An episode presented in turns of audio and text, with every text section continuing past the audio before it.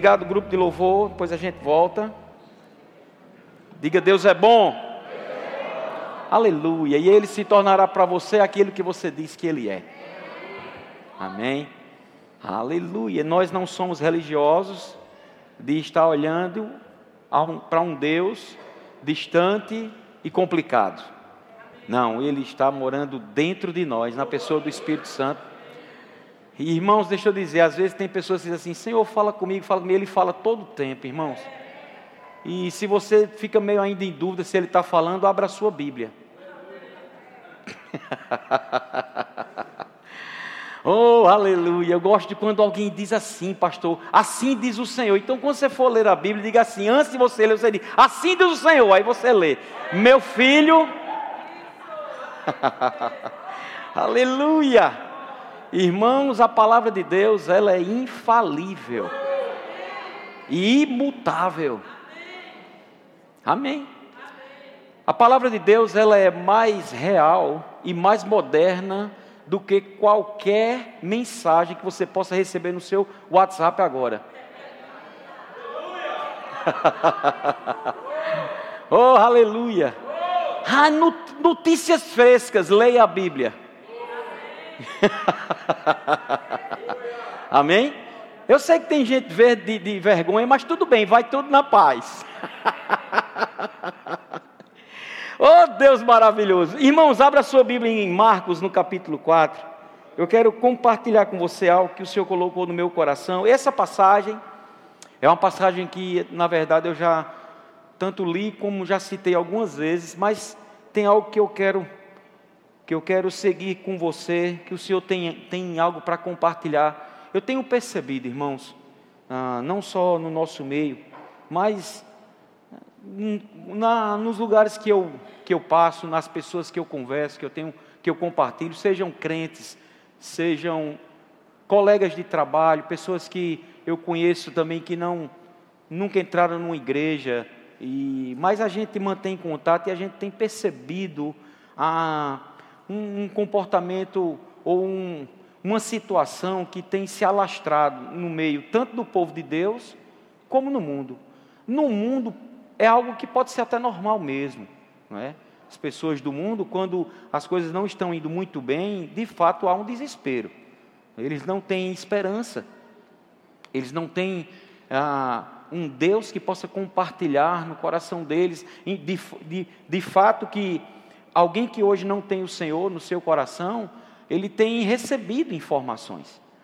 Sabe, hoje, mais do que nunca, do, do mesmo jeito que muitas mensagens ruins e negativas chegam, mesmo quando nós não queremos, mas também muitas mensagens boas têm chegado, mesmo para pessoas que nem estão querendo. Ligam uma televisão, tem uma programação ali, às vezes até em horário nobre, vão num canal do YouTube e quer queira, quer não queira, tem algo que é falado, e, e se você fala de Deus, não é? Eu não sei se você já percebeu isso acontecendo no seu smartphone. Quando você fala de alguma coisa, de repente, no mesmo dia ou no outro dia, no, no, no, no teu canal do YouTube sai alguma coisa parecida com aquilo que você falou. Aí você pode dizer: Meu Deus, que coincidência, eu falei nisso ontem. Deixa eu te dizer uma coisa: não tem nada de coincidência, não, irmão. Viu? Você está sendo vigiado 24 horas e não sabe. Mas independente da tecnologia, a Bíblia diz que Deus não tira os olhos de você. Então, quero te dar um conselho: sorria, você está sendo filmado. oh, aleluia! Deus está te filmando, mas o mundo também está. Amém? O inimigo também está. E a gente precisa ter muito cuidado com algumas informações indesejadas que chegam no nosso, no, no, na, na, no, nosso, no meio de comunicação do qual nós fazemos parte. Amém? Não vale a pena termos tanta curiosidade de ver coisas que não vão trazer benefício para nós. Nossos olhos são a janela do corpo. A gente, que, o que vê e o que a gente escuta vai fazer uma diferença absurda na nossa vida, na nossa caminhada. Amém? Então precisamos ser muito criteriosos, irmãos, com aquilo que nós estamos dando atenção e com aquilo que nós estamos ouvindo. Atenção na visão e atenção também com como que estamos escutando. O que mais você vai considerar é aquilo que vai ficar impregnado na sua vida. Amém? Então, só um recadinho, fecha parênteses, vamos ler a Bíblia aqui. Marcos capítulo 4, versículo 35. A Bíblia diz assim: Naquele dia, sendo já tarde, disse-lhe Jesus: Passemos para outra margem. E eles, despedindo a multidão, o levaram assim como estava no barco. E outros barcos o seguiam. Eu quero que você fique atento a isso. Outros barcos o seguiam. Ora, levantou-se grande temporal de vento e as ondas se, se arremessavam contra o barco, de modo que o mesmo já estava a encher-se de água.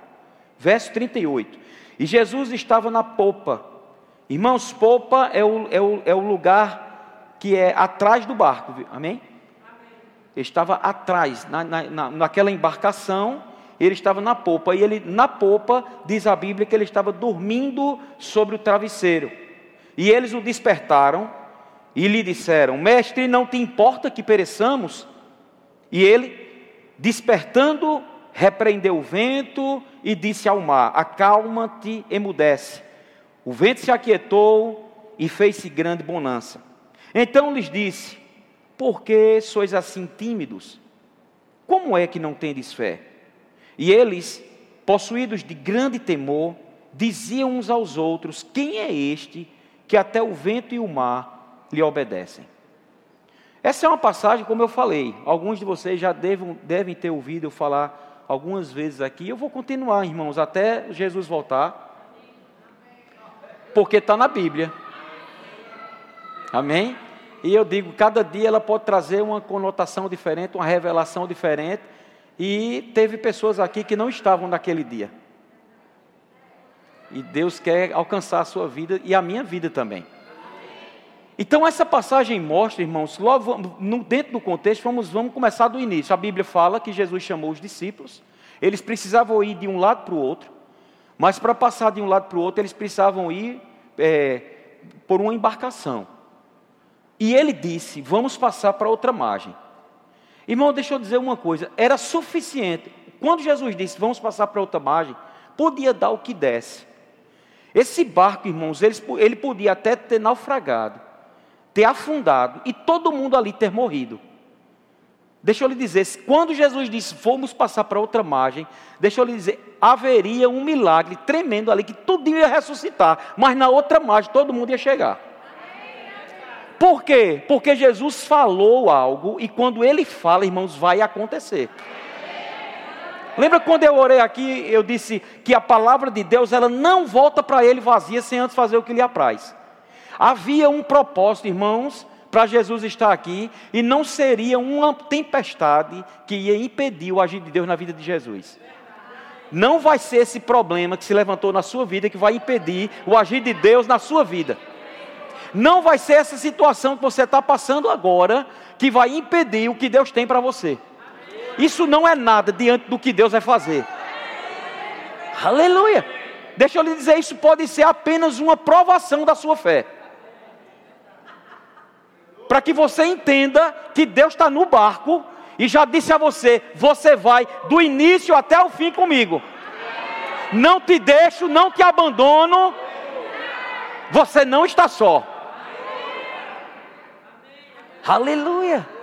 Irmãos, quando eu estou dirigindo no carro sozinho, eu, eu sei que pelo menos tem três ali comigo: o Pai, o Filho e o Espírito Santo. Já aconteceu de eu dizer assim: Senhor, por favor, coloque o cinto. Estamos passando pela Polícia Rodoviária Federal. oh, aleluia! Sabe o que é isso, irmãos? Desenvolver a consciência da presença dEle. Aqueles discípulos, eles não tiveram a consciência de que o Todo-Poderoso estava naquele barco. E aquela tempestade veio, e deixa eu lhe dizer, irmãos, de fato, não foi apenas um, um uma tempestadezinha, não. O negócio estava feio. A Bíblia conta, mostra que o, o, barco quase ia a pique, já tinha água entrando no barco. Pode, pode ler o contexto da sua, da sua Bíblia. E a água estava, a água estava entrando no barco. E houve um desespero mesmo. E eles, no desespero, eles não pensaram corretamente. Aí é onde muitas vezes, irmãos, o inimigo tem prevalecido nas nossas vidas. Por mais derrotado que ele já tenha sido, e ele foi, Jesus já resolveu esse problema. Amém? O maior inimigo seu não é mais o demônio, não é mais Satanás, irmãos. O nosso maior inimigo é a falta de conhecimento. Porque uma vez com o conhecimento, o diabo na nossa vida, ele não vai conseguir nem se levantar. Se ele se acocorar, você já pisa na cabeça do bicho. Aleluia. Tem gente que não fala o nome do diabo porque tem medo de dizer, porque pode trazer uma coisa ruim, né? Não, irmão, diabo, você está embaixo dos meus pés. Eu acho que quando eu me aposentar, eu vou abrir uma sapataria. vou botar aqui ó, embaixo do sapato, embaixo dos meus pés. Aleluia. Primeiro lugar, aquela tempestade não veio de Deus. Amém? E a gente precisa estar muito ciente disso. Por quê? Porque se tivesse vindo de Deus, jamais Jesus ia repreender. Já parou para pensar sobre isso? Às vezes a gente pensa que situações estão acontecendo, não, é porque Deus quer. Não, irmãos, Deus quer que você viva uma vida abundante. O propósito de Deus ter enviado Jesus foi para isso. Jesus, para não deixar a gente ignorante nesse aspecto, em João 10, 10, ele disse: Olha, o inimigo, o ladrão, o cancão, o capiroto, o encarnado, veio para roubar, matar e destruir. Sabe por que eu disse encarnado? Ontem eu estava com meu pai, aí ele disse: Olha, Roberto, quando você ministrar, fale lá. Se ele estiver me assistindo, ele vai dizer. Depois me liga para mim. Se não, eu vou mandar para ele. E quando você estiver ministrando lá, diga também encarnado. Porque ontem ele me chamou para ouvir uma mensagem de um padre. E esse padre morreu, como é o nome dele? É Padre Léo. É um, um bem gaiato. É ele? Pronto, pois foi. Pensa numa mensagem boa, irmãos. Eu estava quase me empolgando. Eu cheguei quase a pegar um terço, é. Mas. mas Deus me salvou antes de eu fazer isso. Não, mas eu estava. Ele me chamou para eu, ouvir. E, e, de fato foi uma mensagem maravilhosa, irmãos. Diante de Deus, muito boa.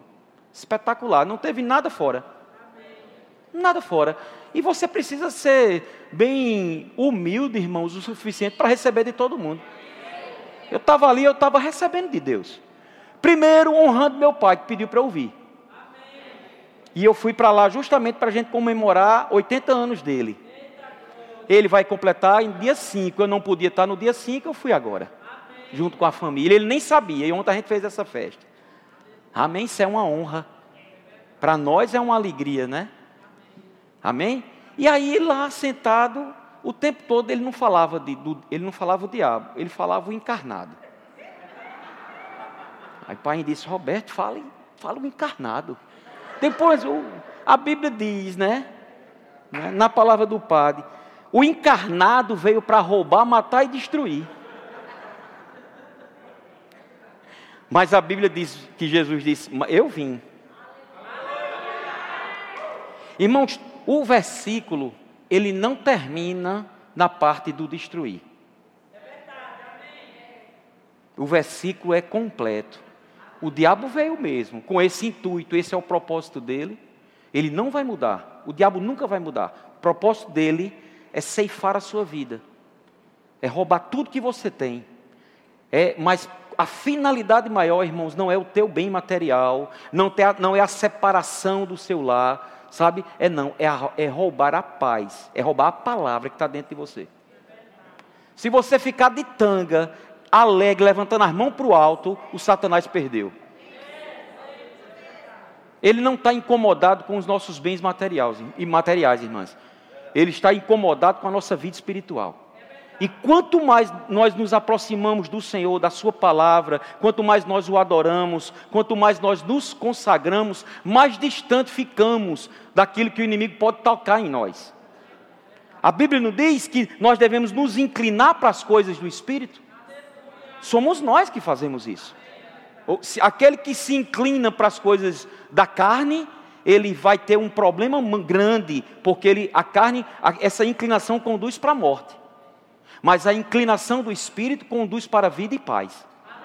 Amém? Então, somos nós que decidimos. E a Bíblia, irmãos, ali em Romanos, aquela passagem de Romanos, capítulo 8, no contexto, está falando de nós que já somos igreja.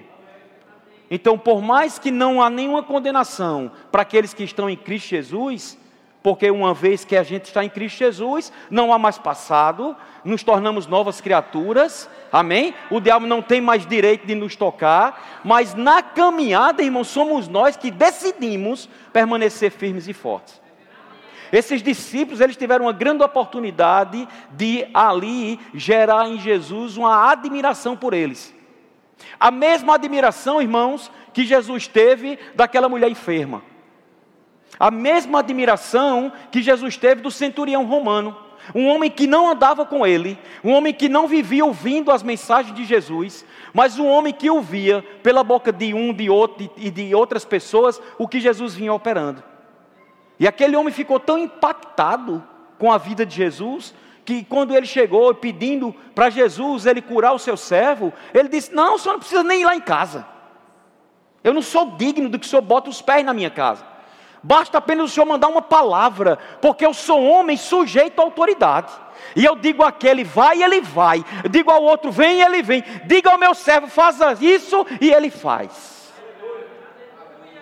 O homem tinha entendimento do princípio de submissão à autoridade.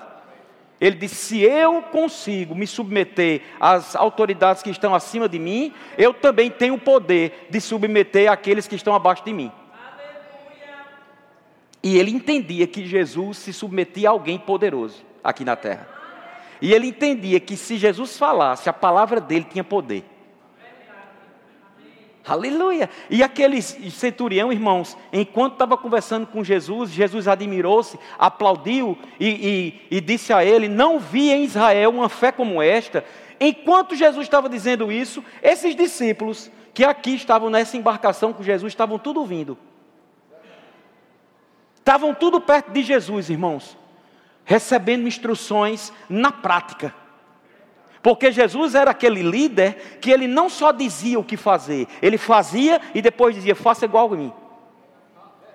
Para ele mostrar que uma pessoa deve andar em humildade, em primeiro lugar, ele pegou uma, uma, um pano, uma toalha, botou aqui no ombro, mandou os discípulos se sentarem com aqueles pés sujos. Irmão, nenhum daqueles discípulos estava com os pés que você está aqui. Eu acredito, eu quero crer, isso é fé, irmãos, que todo mundo antes de vir para cá tomou um banho.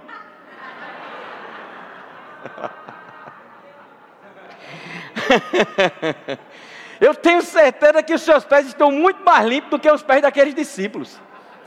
Porque, irmãos, primeiro eles andavam com as sandálias. Alguém já viu Talita com uma sandália que amarra os pés tudo?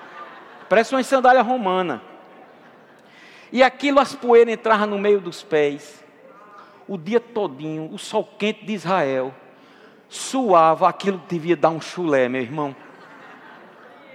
Entranhado. E eles ali, porque parece que parece que a gente lê a Bíblia, pensa que ele, pensa que tudinho não suava, não fedia, irmãos. Vamos crer em Deus.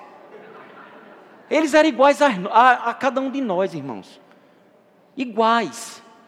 Ó, oh, até Jesus, a Bíblia diz que quando os soldados romanos, eles foram prender Jesus, o Judas Iscariotes que traiu, disse assim: Ó, oh, ele é aquele do qual vou chegar e vou, e vou dar um beijo no seu rosto. O que é que isso quer nos, nos ensinar, irmãos? Que Jesus era um igual era parecido com todos, não era diferente, não, a cor de Jesus não era diferente, a roupa de Jesus era igual. Amém? E eles não sabiam distinguir quem era quem. Aí Judas disse: Não, o que eu beijar na face, esse é Jesus. Lembra disso? Então era todo mundo igual, irmãos. todo mundo parecido e faziam as mesmas coisas. Jesus colocou a toalha no seu ombro e foi lavar os pés de cada um. Chegou no velho Pedro, o velho Pedro disse: Não, não, não é esse não, esse aqui é novo. Chegou em Pedão, e Pedão disse: Não, Senhor, o Senhor não vai lavar meus pés. Aí Jesus disse: Se eu não lavar teus pés, tu não tem parte comigo. Senhor, me dê um banho, pelo amor de Deus. Mas Jesus disse: Não, você já está lavado pela palavra. O que Jesus estava mostrando ali, irmãos, era um, um comportamento de, de como o líder deve agir. O líder primeiro faz. Quando ele terminou, ele disse: Vocês não me chamam Senhor e Mestre? Pronto, se eu fiz isso, façam vocês também. Honrem uns aos outros. Tenham eles no apreço, com apreço. Se submetam uns aos outros. Você sabia, irmãos, que se encher do Espírito não é só orar em línguas e cantar no canto espirituais? Você sabia que ser cheio do Espírito não é só salmodiar, como está escrito em Efésios? Se você ler o contexto, diz assim: sujeitados uns aos outros no amor de Cristo.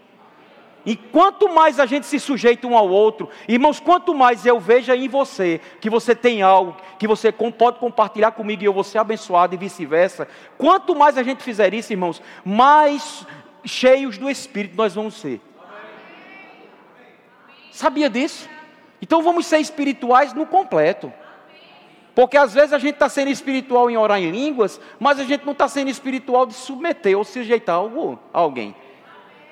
E outra, não é se sujeitar só às autoridades, não, irmãos. As autoridades eu respeito, mas um igual a mim? Não. Mas a Bíblia diz que é todos. E o que é todos? Claro, aleluia, vocês estão aprendendo. Vamos voltar para cá. Então a Bíblia fala que Jesus disse a esses discípulos: esses homens, irmãos, eles tinham acompanhado, viveram, vivenciaram, ouviram, sabe, viram coisas tremendas, mas na hora que a coisa arrochou, na hora do aperto, eles se desesperaram. E por que, é que eu estou trazendo essa palavra para nós nessa noite, irmãos? É porque às vezes pode estar acontecendo isso comigo, com você hoje mesmo. Talvez você hoje esteja sentado aqui, mas durante essa semana você questionou algumas coisas. Durante essa semana, você talvez até tenha pensado: meu Deus do céu, eu faço, faço, faço, só aparece assombração. Quanto mais eu, eu faço a coisa certa, mais um negócio aperta. Parece que é uma tempestade. Eu, rapaz, eu estou me afogando. Senhor, tu, tá, tu não está me vendo, não, Senhor. Foi o que os discípulos disseram: Senhor, acorde. Eu estou falando aqui, estou morrendo, e o Senhor está dormindo, roncando. Esqueceu de mim, Senhor? A Bíblia fala que Jesus não fez nada, só acordou, repreendeu o vento, mandou o mar se aquietar, né? tudo ficou normal, perfeito. Depois ele foi e exortou aqueles discípulos. E ele disse a eles: Por que é que vocês são tão tímidos? Por que é que vocês precisaram me acordar? Eu estava num sono tão bom, eu estava sonhando. Eu estava naquele sono, sabe o sono pesado? Irmãos, o sono de Jesus era tão pesado que a Bíblia diz que o, o barco estava quase indo a pique, a água estava entrando, Jesus estava se molhando e mesmo com aquela água ele não acordou. Eu fico pensando no clamor, no drama, na agonia, no aperreio que aqueles discípulos acordaram Jesus. Talvez uns deles foram perto dele e ficaram mexendo. Senhor, acorda, Senhor. Que sono é esse? Tomou de Rivotril, foi? Lexotan, para apagar desse jeito. Irmão Jesus estava cansado, muito tempo, muitas horas pregando, sabe? Muitas coisas acontecendo, caminhando, no sol causticante lá daquele lugar. E ele estava mesmo cansado. Ali é o lado humano de Jesus. Aleluia. E ele chegou para os discípulos e, e ele disse: Por que é que vocês não têm fé? O que é que significa, irmãos? Por que foi que vocês, nenhum de vocês, abriu a boca e mandou esse mar se aquietar, esse vento cessar? E pode, pastor. Não é só Jesus que tem esse poder todo, não. Leia a sua Bíblia. Leia sua Bíblia. E eu quero trazer para, não com um entendimento, irmãos, da coisa é, é, é, verdadeira no que diz respeito à tempestade, né? Da água, ou no, você no, no meio do mar. Não, eu estou falando de situações que têm se levantado na minha e na sua vida. Irmãos, o Senhor só quer que a gente venha com um contraponto com a nossa palavra andando em fé, agindo em fé, declarando fé para aquilo que está nos incomodando. Manda cessar, irmãos, esse problema que está se levantando, isso que está lhe incomodando, esse, essa situação que veio e está mexendo no teu corpo, nos teus hormônios, no teu emocional. Fala com isso. Entende, irmãos, nós servimos a um Deus que fala com árvore, que fala com planta, fala com mar, fala com vento, fala com pedra, fala com monte. Você já parou para pensar que isso é loucura para o mundo, irmãos, mas para nós é salvação.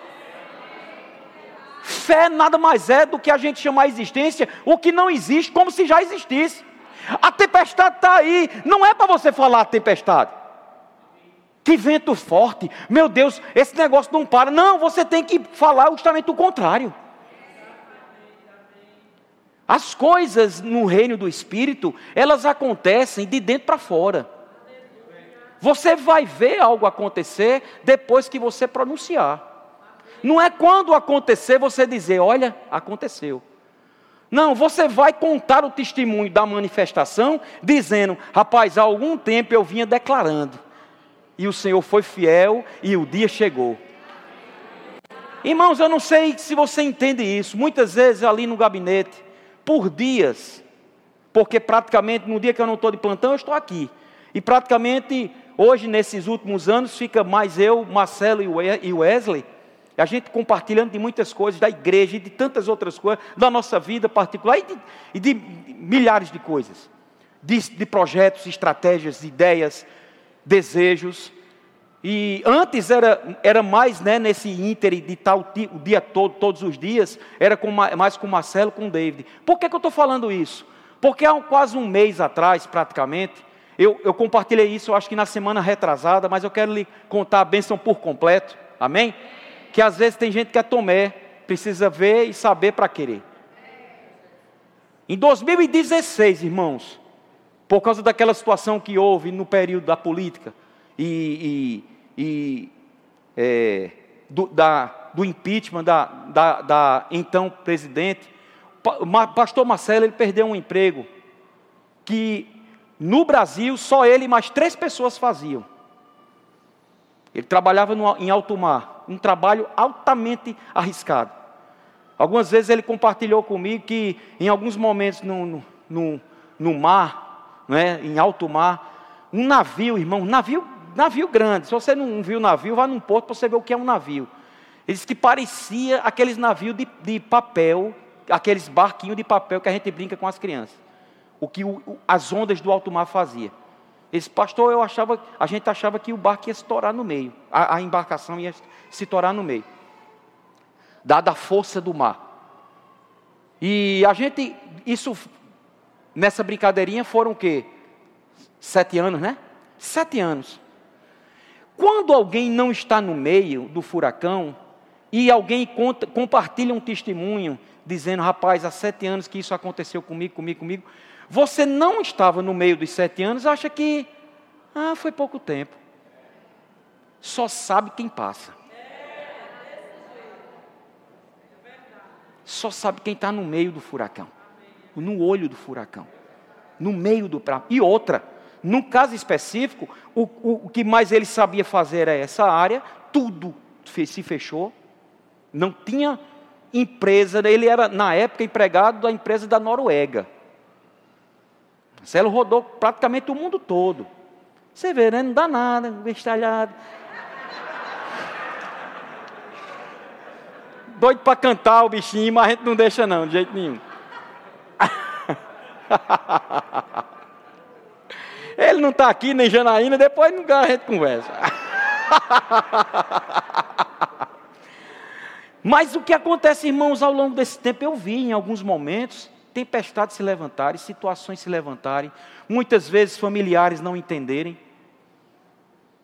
muitas críticas de várias pessoas. Ah, eu acho que Marcelo devia fazer assim. Ah, eu acho que Marcelo devia fazer assado. Ah, Marcelo está isso, Marcelo está. E ele compartilhava comigo coisas.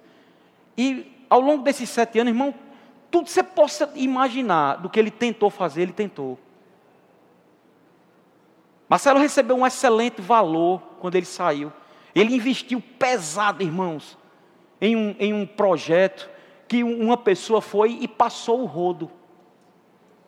E era um projeto que era só para abençoar o reino de Deus. É claro que ele ia ter retorno, ia ter mesmo. Era coisa grande, era coisa de internacional, irmãos. Projeto Atar um nome que ele buscou em Deus, inspirado, A-T-H-A-R.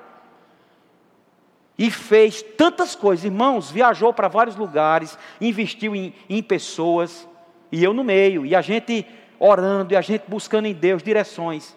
E houve o erro. Então, muitas coisas tentavam, nada acontecia. Era, uma, era um furacão, era uma tempestade, era algo grande. Que olhando no natural, e o tempo ia passando, irmãos. Marcelo não é um menino.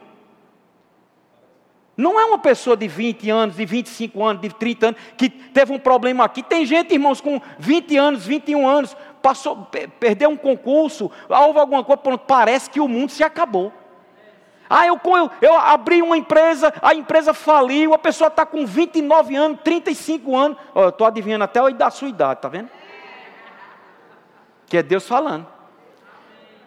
E a pessoa diz: Ah, não tenho mal o que fazer da minha vida. Irmãos, pelo amor de Deus, a gente pode ter 100 anos.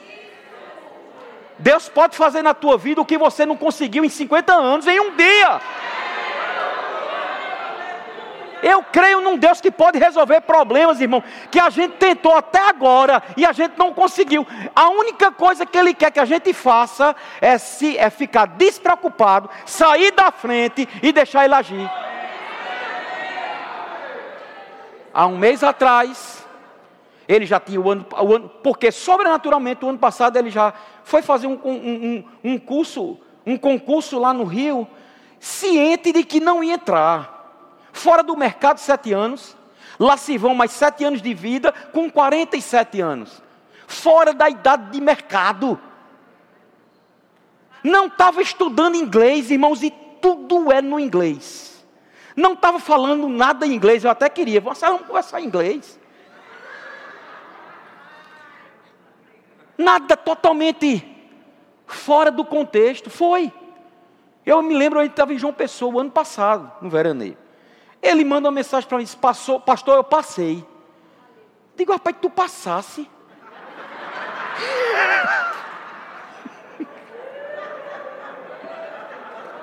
Homem oh, incrédulo.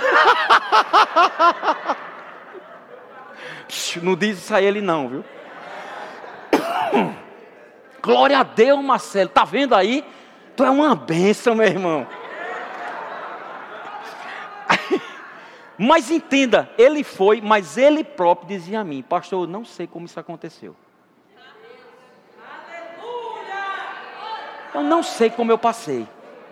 Com ele, várias, várias, várias pessoas, comandantes, irmãos, comandante da marinha, que estavam na reserva, estavam fazendo também. Alguns passaram, foi para o curso. No curso ele, primeiro, primeira, primeira coisa, ó, tem que passar nove meses lá direto. E depois três meses embarcados direto, ou seja, um ano sem ver a família. Ele passou 72 dias.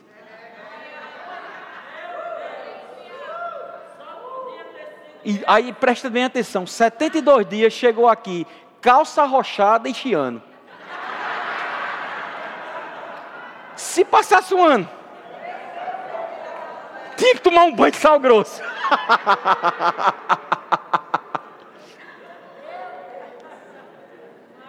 Setenta e dois anos, a empresa disse: pode ir para lá. Você vai fazer, ficar fazendo tudo de Natal. Mas irmãos, passavam um mês, passavam dois meses, passavam três meses. Fez aniversário. E nada acontecia. E muitas vezes, no meio dessa tempestade, a agonia era grande. A pressão maior, a situação chegando, a agonia, os problemas batendo na porta. E muitas vezes você via, tinha que ver ele aqui sorrindo, né, brincando daquele jeito, mas só Deus sabe como estava a situação. Certa vez um colega lá em Campina Grande, a gente passou por uma situação no trabalho da PRF, uma situação bem problemática. E ele passando, né, uma situação mesmo difícil lá de um trabalho, e ele estava bem tranquilo, né? Aí um dos colegas olhou para ele e disse: Fulano, rapaz, tu tá com esse negócio, parece que está tudo tá, tu tá bem, rapaz. Tu, tu, nem demonstra. Ele disse, rapaz, eu não demonstro, mas por dentro está tudo assim. Só Deus sabe como a pessoa fica. Mas Deus quer que você fique bem por dentro e por fora. Por isso que eu estou lhe trazendo essa palavra e dando esse testemunho. Há quase um mês atrás, lá no gabinete, chorando, irmãos. Agora eu posso compartilhar. Ele, ele, ele, um momento que o Wesley tinha saído, e ele foi e disse: Pastor, eu não sei o que fazer, eu não sei o que orar. Eu não estou sabendo orar por essa situação, porque todo dia é uma coisa, não é assim, Wesley? Todo dia é uma situação e parece que tudo ia dar certo e pum, parava. E ficava aquela coisa estagnada, sem informação. Ele disse: Eu não sei nem orar, pastor, por isso que está acontecendo. Na hora, o subiu dentro de mim, Romanos que diz que o Espírito Santo intercede por nós quando nós não sabemos orar como convém. Eu disse, Marcelo, se tu não sabe, uma grande oportunidade, Marcelo, para a gente orar em línguas sobre isso. Irmãos, nós temos todas as ferramentas para e ficar isento de qualquer tipo de ansiedade e preocupação. Vamos orar, Marcelo? Ora por isso. E ele ficou. Uma semana depois recebeu a mensagem e diante disso tudo, porque eu estou compartilhando, porque nesse exato momento, irmãos, Marcelo está embarcando.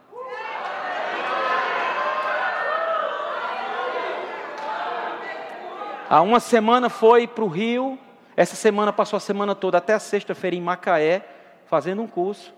Viajou para Campos de Goitacazes, na sexta para o sábado, e hoje à noite está embarcando. Estava esperando o navio ser carregado. Para fazer aquilo, irmãos, que o diabo todos os dias na mente dele dizia: não tem jeito para você. Você não consegue, você não pode. Irmão, não tem jeito é para o cancão. Não tem jeito para um encarnado. Tá vendo aí, pai? Estou falando de novo. Aleluia. Deus é fiel, irmãos um improvável. No caso específico dele, era improvável, gente. Era improvável na idade, na condição, nos estudos, porque tudo mudou. A tecnologia é toda diferente, irmãos. Mas enquanto ele estava lá, com os comandantes da, da, da marinha, de tudo, eram tudo perguntando a ele, a coisa, coisas a ele. Por quê? Porque temos o Espírito Santo conosco, irmãos. Aonde a gente bota os pés, a coisa fica diferente. Quando ele estava numa embarcação dessa nessa época, alguém, ele até culto fez lá. Aí no refeitório, mundo de gente no refeitório, no navio, um jovem chegou para ele e disse: Pastor, o senhor pode orar por mim? Eu estou precisando disso. Disse: Posso? Aí ele, vamos lá no meu. Quando disse, vamos lá no meu, que ele ia levar no, no, né, no, no, no dormitório, vamos lá no meu, o rapaz estava a joelho. No meio do refeitório, irmão. E Marcelo, envergonhado.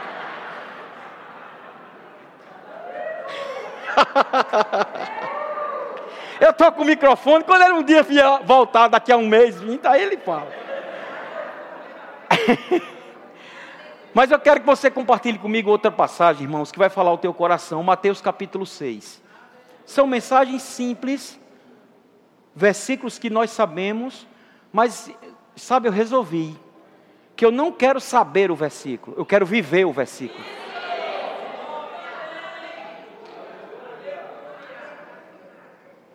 Esse conhecimento intelectual não vai nos levar para nada, irmãos. Vai trazer um peso maior de responsabilidade e tem mais. A Bíblia diz que Deus não leva em conta o tempo da ignorância.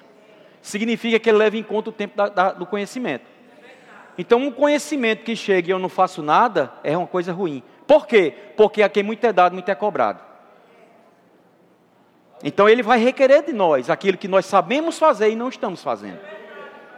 Olha o que a Bíblia fala, irmãos. Mateus 6, 25. Por isso vos digo, povo de Natal, não andem ansioso pela vossa vida, quanto ao que haveis de comer ou beber, nem pelo vosso corpo, quanto ao que haveis de vestir. Não é a vida mais do que o alimento e o corpo mais do que as vestes? Observais as girafas da floresta, é? Que coisa, eu conversando com minha irmã esse final de semana, aí ela disse isso, assim, meu Deus do céu, que coisa, que coisa, que homem inteligente, irmão Jesus era inteligente demais. Pelo amor de Deus. Por que, que Jesus não disse? Observem os rinocerontes. Observe os crocodilos. Irmão, nem crocodilo aqui no Brasil tem. Tem jacaré, mas crocodilo não tem não. Por que, que ele disse observa as aves? Porque tem ave em todo canto, irmão. Olha que coisa tremenda. Por que é que ele não disse observe os rinocerontes? Observe o, o tigre de bengala. A gente tinha que sair do Brasil para ir ver esse tigre de bengala. Para observar como era que, que Deus cuidava dos bichinhos. Não, ele disse: observa as aves. Enquanto a gente estava conversando, lá em Campina, está igual a Londres. Ou choveu, ou está chovendo, ou vai chover. Quem for para a conferência, arrume, arrume roupa, viu? Ou choveu, ou está chovendo, ou vai chover. Pense num canto frio. E chovendo, né? A gente conversando no terraço lá, lá de casa, comendo milho, né? Você não comeu milho? Cozinhado. Pamonha. Não, pamonha eu não comi não, porque tem uns negócios lá que eu não posso estar comendo isso tudo não. Não é, Lorena? Agora, milho cozinhado. Milho com milho é bom. A gente, aí um dos meninos comeu e tem o, espaço lá é bem grande assim e tinha e chovendo muita poça d'água e tinha duas espigas de milho com alguns grãos de milho que eles tinham comido e não comeram todo o milho. E estavam lá, no sabugo. Tinha várias espigas, espigas nesse sabugo, é, grãos nesse sabugo. E a gente conversa vai, conversa vem. Irmãos, de repente, vê uns, uns oito passarinhos para a espiga. Tudo comendo. Tudo dando bicada. Aí outros bem pertinho da gente veio aqui, e tinha uma poça d'água, deu um voo rasante, tomou uma água e subiu novamente. Você está vendo aí? Não tiveram, não precisaram de fogão para botar para cozinhar. Não foram na feira comprar. Mas Deus cuida deles. Aí Jesus vai e disse: observe as aves dos céus não semeiam, não colhem, nem ajuntam celeiros. Contudo, vosso Pai Celeste as sustenta. Porventura, não valeis vós muito mais do que as aves? Quem aqui se considera inferior a uma ave? Você precisa se converter ou precisa do cão sair do seu couro? Irmãos, nós somos imagem e semelhança do Todo-Poderoso. Se Deus ele tem cuidado das aves, quanto mais de mim e de você, irmão. Isso não pode tirar teu sono mais. Esse problema que está muitas vezes assolando a tua vida, a tua mente, o teu emocional, fazendo com que você brigue dentro de casa, que você fique com cara feia, chateado, irritado, irado, ofendido. Isso não vale a pena, irmão. Isso está tirando a tua vida. Sabe, você está perdendo uma noite de sono e você não entende que enquanto você dorme, Deus trabalha ao teu favor. Você precisa se deitar em paz, como a Bíblia diz: em paz me deito e logo pego no sono, porque só tu, Senhor, me fazes repousar em segurança. Deus está nos chamando para andarmos zen. Livres, irmãos. Pode dar o que der, pode a tempestade que se formar, pode o problema que acontecer, isso não pode nos tirar daquilo de onde Deus colocou. Observe. Aí ele disse no verso 27: Qual de vós, por ansioso que esteja, pode acrescentar um côvado ao curso da sua vida? Qual de vós, irmãos, qual de, qual de nós pode resolver os problemas se a gente andar em ansiedade? Porque eu digo, se preocupação resolvesse, o mundo não tinha problema. O que é preocupação, irmãos? É você se ocupar antes do tempo. Ou seja, tem gente que muitas vezes eu procuro hoje, hoje à noite, mas está pensando na segunda-feira as contas que vai pagar. Deixa a segunda chegar primeiro. Vivencie esse tempo, não só presencialmente, fisicamente, irmão, mas se entrega por inteiro para Deus te dar instruções. De quando você chegar amanhã, você ter ideias sobrenaturais, sabedoria do alto para resolver esse problema. Sabia que é o intuito de Deus nos trazer para o arraial dele? É justamente fazer isso, nos instruir para a gente ter uma vida melhor a cada dia. Que é por isso que a Bíblia diz que a vereda do justo é como a luz da aurora, vai brilhando, vai brilhando. Então amanhã será a melhor segunda-feira da tua vida. Aí alguém pode dizer, pastor, e a outra segunda? A outra segunda ainda tem uma semana para chegar, irmão. Viva o amanhã, viva o agora. Basta cada dia o seu mal. Amém. Tantas coisas aconteceram, tantas coisas diziam que não, tantas coisas que, que, que se posicionavam, não é? é, é era como que man, mancomunavam mesmo para que Marcelo desistisse. E de repente, irmãos, deixa eu lhe dizer, ele foi para essa viagem e a, o, o comentário que fizeram foi: ó, eu quero que você venha para o Rio tal dia, porque você vai precisar fazer uns exames. Foi a única coisa que ele soube. A gente foi levar ele no aeroporto. Uma, uma bagagem do tamanho do mundo, aquilo já era fé. Por quê? Porque a gente foi levar ele num dia, no outro dia ele fazer os exames e o normal era volta no outro dia. Ou no mesmo dia que fez o exame. Mas não, já levou a bagagem porque ele disse: se eu me embarcar, faça sua bagagem.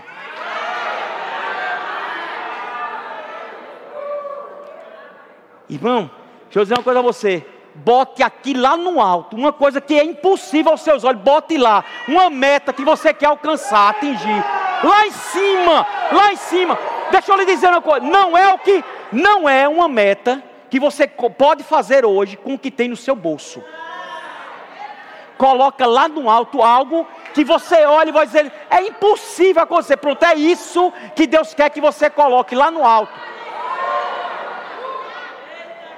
Lembrei agora do livro, de Jim, do livro Milagre da Manhã. Jim Carrey fez um cheque, irmãos, de 10 milhões de dólares. Dez anos antes, ele fez um cheque para ele mesmo acho que foi na década de 80. Presta atenção, ele nem se, ele nem ele nem rema tinha feito. Vou ajeitar a minha calça aqui que está caindo. Oh glória!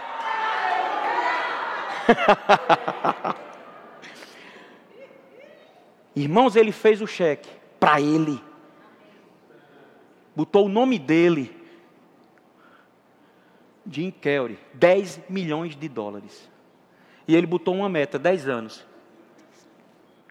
Com 9 anos, ele foi chamado para fazer aquele filme Debbie Lloyd. Debbie e Lloyd. Pois o Debbie e Lloyd deu, rendeu a ele um chequezinho de 10 milhões de dólares.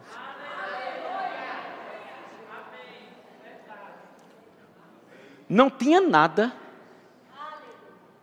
que, foi, que, naturalmente falando, que fez com que ele pudesse fazer aquilo. A gente está muito no natural. A gente precisa mudar, irmãos, esse chip. Deus nos chamou para pensarmos grande. E não pensarmos problema grande, mas solução grande. Deus não te chamou para chorar no meio do problema, mas para você se alegrar, porque se levantou um problema para te dar uma condição de você solucionar aquele problema. A gente vai ter um evento inspirado para prosperar, né? Quem quer ser próspero aqui? Com força. Uma das coisas, irmãos, que a prosperidade faz na vida de uma pessoa é dar sabedoria para ele resolver problema alto. Conta grande. Pagar conta grande. Resolver problema sério. Chegar alguém e disse, rapaz, um médico disse, não tem mais jeito. Você disse, está aqui a solução.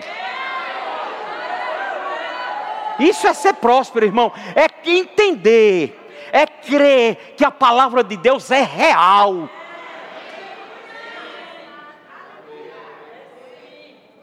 Aleluia. Qual de vós, por ansioso que esteja, pode acrescentar um côvado ao custo de sua vida? O grupo de louvor pode subir. E por que andais ansiosos quanto ao vestuário? Considerai como crescem os lírios do campo, eles não trabalham nem fiam. Aí olha o que Jesus disse: eu, contudo, vos afirmo que nem Salomão, em toda a sua glória, primeiro, Jesus falou de lírio do campo, ele sabia que todo mundo ali tinha noção do que era o lírio do campo. E por que ele falou? Porque quando ele olhou à volta, irmãos, os lírios estavam lá. Aí ele disse: observe os lírios. Eu não sei se você fica encantado com as plantas, com a maravilha da, da, da diversidade de cores de rosas. Se você não fica encantado com isso, irmão, você precisa se converter. Irmão, é um coração duro demais. Não, não ficar, sabe, com a, lavar a mente com a natureza. Eu não consigo, irmãos, entender como um crente ele olha para o oceano e ali Deus não fala com ele. Acha que é um monte de água junto assim. Ah, é só um mar. Eu não consigo entender, irmãos. Porque Deus fala conosco se você olhar para o céu e ver as estrelas. Deus fala conosco quando não tem lua, mas também quando tem lua. E essas coisas, irmãos, precisam mexer conosco. Porque nós somos diferentes. Jesus, Jesus, quando falou, observe os lírios, e fez uma analogia a Salomão, irmãos, esse povo estudou a vida de Salomão, como a gente estudou a vida de Getúlio Vargas.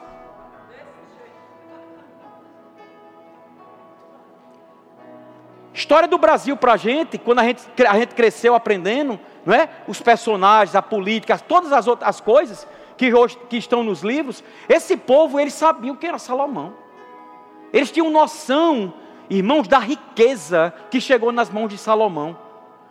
Esse povo tinha noção, irmãos, dos, das ofertas, dos holocaustos que Salomão oferecia para Deus. A Bíblia diz que em um dado momento contaram mil cabeças de, de boi para um holocausto. Era uma oferta que Salomão estava dando a Deus. Mil cabeças de boi. Pensa aí. Uma oferta de mil cabeças de boi. Se fosse o dízimo, pensa aí quantas cabeças de boi esse homem tinha. Mas chegou um dado momento, depois de um certo tempo, que Salomão ofereceu uma outra oferta. Aí diz a Bíblia que eles não conseguiram contar.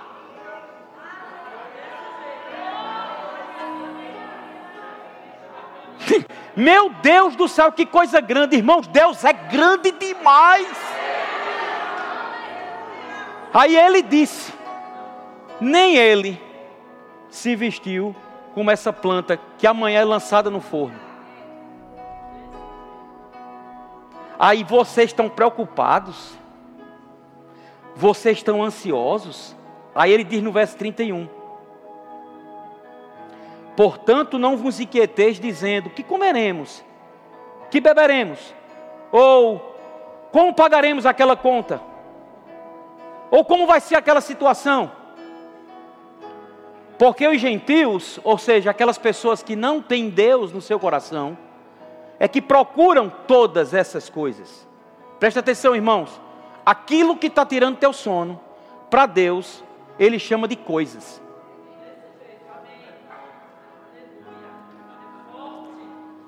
Aquilo que está fazendo você ter gastrite, Deus está chamando de coisas. E essas coisas, quem deve se preocupar é aquele que não tem Deus no seu coração. Coisas. Aí ele diz: Buscai, pois, em primeiro lugar, presta bem atenção, irmãos, às palavras. Não é buscai, pois, unicamente. Deus não está lhe chamando para você trazer a sua cama para a igreja. Deus não nem tão pouco está mandando você sair do emprego e passar as 24 horas dentro da sua casa, trancado no quarto, orando e se consagrando. Deus não é menino, irmãos. Deus sabe que nós temos uma vida. Deus sabe que nós temos uma, até porque foi Ele que disse: o homem vai trabalhar. E isso foi antes da queda, viu? Trabalho não é não tem nada com indignidade, nem tem nada com maldição por causa da queda de Adão. Tem com fadiga. Mas sabe que você hoje nem precisa ter fadiga para trabalhar? Porque hoje você tem o Espírito Santo dentro de você. E agora o seu corpo é templo e santuário do Espírito Santo. E você pode manter ele saudável em todo o tempo. Irmãos, Deus desde sempre, e quem me conhece, quem está perto de mim, sabe. Eu posso virar uma noite, eu posso virar o dia, como amanhã eu vou estar de plantão. E no outro dia, se precisar ficar acordado para alguma coisa, eu vou ficar e ninguém vai perceber que eu estou cansado. Primeiro lugar, porque eu não vou estar cansado. Porque eu entrego a minha vida ao Senhor e Ele renova as minhas forças. É o que a Bíblia diz, irmão. Ou eu creio ou eu creio. O Senhor renova as minhas forças como a da águia. Ou eu creio na Bíblia completa, ou então eu vou deixar para lá. Então ele diz: buscar em primeiro lugar, prioridade, irmãos. Número um, coloca, sabe, a, a, a tua vida espiritual em primeiro plano. Eu não sei se você está meditando na palavra todos os dias. Se não está, em nome de Jesus, mude isso. Firme um propósito com você mesmo a partir de hoje. Ah, pastor, mas eu não sei nem como ler, nem como orar. Se você não tem o meu contato, pega na secretaria, eu te dou um maná, irmão. Todo dia você vai ter um maná fresquinho. Você não vai precisar nem buscar, já está lá. Pastor, mas é porque eu não gosto de ler. Tem áudio. Pastor, mas é porque eu gosto de assim, ficar contemplando. Tem umas imagens com letra, você pode ouvir e ler, e não tem jeito, irmão. Pastor, mas eu vou na tua casa, eu vou ler o maná para você. Ô oh, bom, meu povo difícil. Não tem jeito, irmãos. Não tem desculpa. Essa é a palavra. Não tem desculpa. Vamos sair desse marasmo. O barco não vai afundar. Essa tempestade não vai te matar. Esse problema não é tão maior do que o Deus Deus. Sabe o que é buscar em primeiro lugar? é buscar o modus operandi de Deus. O que é modus operandi? Maneira de fazer da forma certa. Aí como é que Deus age, irmãos? Aquilo que Ele quer, Ele fala. Aquilo que Ele quer, Ele chama a existência. Não é aquilo que estava vendo. Porque no início de tudo, a Bíblia diz que a terra estava sem forma e vazia e o Espírito do Senhor parava, pairava sobre as águas. E ela estava em trevas. Ou seja, caos completo, problema até umas horas. Deus se deparou com uma impossibilidade. Diante dos seus olhos, ele viu uma, um caos e só trevas, tudo bagunçado. Talvez assim esteja a sua vida. Deus olhou para aquele caos, para aquele problema, para aquela impossibilidade e declarou: haja luz. E houve luz. Pare de se preocupar. Tira teus olhos do problema, coloca os teus olhos em quem pode resolver o problema. E quem vai resolver o problema não é você, mas você vai dar ferramentas a ele. Qual é a ferramenta, pastor? A sua fé e perseverança. Foi assim que os antigos obtiveram a promessa: fé e paciência. Muitos momentos, Marcelo se desesperava. Marcelo, fica tranquilo, vai dar certo. Mas sabe, eu não dizia assim, Marcelo, Deus está no controle. Não.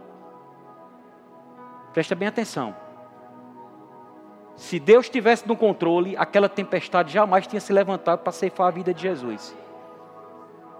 Pare com essa história. Isso é um vício de linguagem. Isso é um vício de linguagem. Porque, irmãos, deixa eu dizer uma coisa a você: o Deus que eu conheço, o Deus que está escrito na palavra, o Deus em que a palavra mostra o caráter, a bondade, a fidelidade e o amor que Ele é. Esse Deus como pode ele estar no controle e crianças estarem sendo estupradas? Como pode ele estar no controle e tanto problema, tanta confusão, tanto disse-me-disse no mundo, pelo mundo afora? Como pode Deus estar no controle e a Ucrânia se acabando junto com a Rússia? Não, irmãos. Deus não está no controle nem da tua vida, que é crente. Pastor, nunca ouvi isso, só ouvi que Deus está no controle. É, eu também. Direto eu escuto isso. Direto eu vejo pessoas aqui com rema, com escola de ministros, muitas vezes colocando nos WhatsApp da vida. Meu desejo era estar o tempo todo corrigindo, mas se eu for corrigir, eu vou passar a vida inteira corrigindo você. Então eu tenho que aproveitar todo mundo junto para falar uma coisa. Irmãos, se Deus tivesse no controle de tudo, aquela tempestade não vinha contra Jesus. Se Deus tivesse no controle de tudo, irmãos, nós não, não, não, primeiro, não existia mais hospitais. Por quê? Porque Jesus já levou as nossas enfermidades. Mas por que a gente tem sintoma e a gente precisa tomar remédio? Por causa do nível de fé que nós estamos andando. Presta atenção, irmãos, Deus não está no controle da tua família. Porque se tivesse, não havia tanta desavença, não havia tanta confusão, tanta briga. Deus não está. Quem está no controle da sua vida é você. É você que está no controle da sua vida. É você que tem que mandar em você mesmo. A Bíblia não diz, Senhor, faça morrer a, natureza terrena na minha vida. Não, ele diz, fazei você morrer a sua natureza terrena. Senhor, me enche do Espírito. Não, ele diz, você se enche do Espírito. Se ele tivesse no controle de tudo, irmãos, a gente não precisava nem ter culto. Sabia que não precisava nem ter igreja.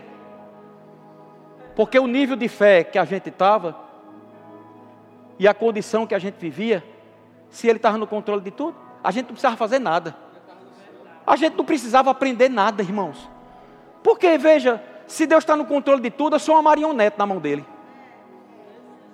Mas Deus não me fez marionete. Deus não está brincando conosco, irmãos, com a mão dele dizendo: Pronto, agora eu quero enfermar você, pá. Não, não, não, agora eu vou lhe dar um carro zero, pá. Não, agora você não, você, você. Não, irmãos. Não é assim, não. Deus não está no controle da tua vida. O que Deus faz, irmãos, é velar pela palavra dEle. Se existe uma coisa, irmãos, que ele que é 100% de concordância é ele e a sua palavra, porque são um só. E se eu e você ousarmos, presta bem atenção, eu vou te dar a solução para o resto da tua vida. Se eu e você ousarmos crer piamente nas Escrituras Sagradas e viver elas para a nossa vida, irmãos, nunca mais, por mais coisas que possam se levantar, ansiedade, preocupação, nervosismo e ira, nada disso vai te afetar mais. Então vamos crer na palavra, vamos andar, irmãos, ausentes de preocupação. Às vezes a gente se incomoda tanto com alguém que adultera. E tem que se, se incomodar mesmo. Se achar que é normal, tem alguma coisa errada. A gente se incomoda tanto de ver pessoas brigando, né? Invejosos, com, fofo, com fofocagens, com roubos, com coisas, inclusive até no meio da igreja. A gente se incomoda. E parece que a gente acha normal andar em preocupação. Irmãos, o verdadeiro pecado não é o adultério. Não é você fumar, não é você beber. não é você se prostituir. Isso são consequências do pecado. O verdadeiro pecado é você se afastar da palavra. Porque você andando na palavra, você não vai pecar, Você andando na palavra, você não vai se prostituir, você não vai adulterar. Você andando na palavra, você não vai andar efeminado. Você andando na palavra, irmãos, a palavra, ela vai te poldar, ela vai te colocar no prumo. E você vai andar no centro, ausente, sabe, de qualquer tipo de condição de cair. Porque quem anda se enamorando com o pecado, está andando num precipício. E possa ser que naquela caminhada você perca o ritmo e você titubeie. Se titubear, vai cair. Se cair, está no precipício. Mas no meio, no centro, é possível que na caminhada de um crente que anda na palavra, é possível, irmãos, no processo da caminhada, o crente errar o alvo. Por quê? Porque, irmãos, nós estamos num processo. Nós não somos perfeitos. Na nossa caminhada nós vamos errar. Porque somos falhos. Então vamos errar. Mas se a gente está andando na palavra, aquele erro vai fazer com que a gente titubeie, mas a gente não está perto do precipício. O cair é do homem, mas o levantar é de Deus. Você pede perdão ao Senhor e se consagra novamente limpa a roupa. Eita, agora caiu, foi tudo. Está aqui, está seguro. Limpa, se limpa, sabe? Se confessarmos os nossos pecados, Ele é fiel e justo para nos perdoar de todos os pecados e nos purificar de toda injustiça. E aí a gente caminha, vou usar a palavra que a Bíblia diz, altaneiramente, sem medo de errar, sem olhar para a direita nem para a esquerda, nem tampouco retroceder, mas avançando, como Paulo disse: uma coisa eu faço, uma coisa eu faço, eu não vou deixar o passado me condenar, eu não vou deixar as perseguições me pararem, eu não vou deixar o mal sobressair, uma coisa eu faço, esquecendo-me das coisas que para trás ficam e avançando para as que diante de mim estão, prossigo para o alvo, para o prêmio da soberana vocação de Deus. Fica de pé. Aleluia. Aleluia. Tem alguma música nesse. Amém. Vamos adorar o Senhor.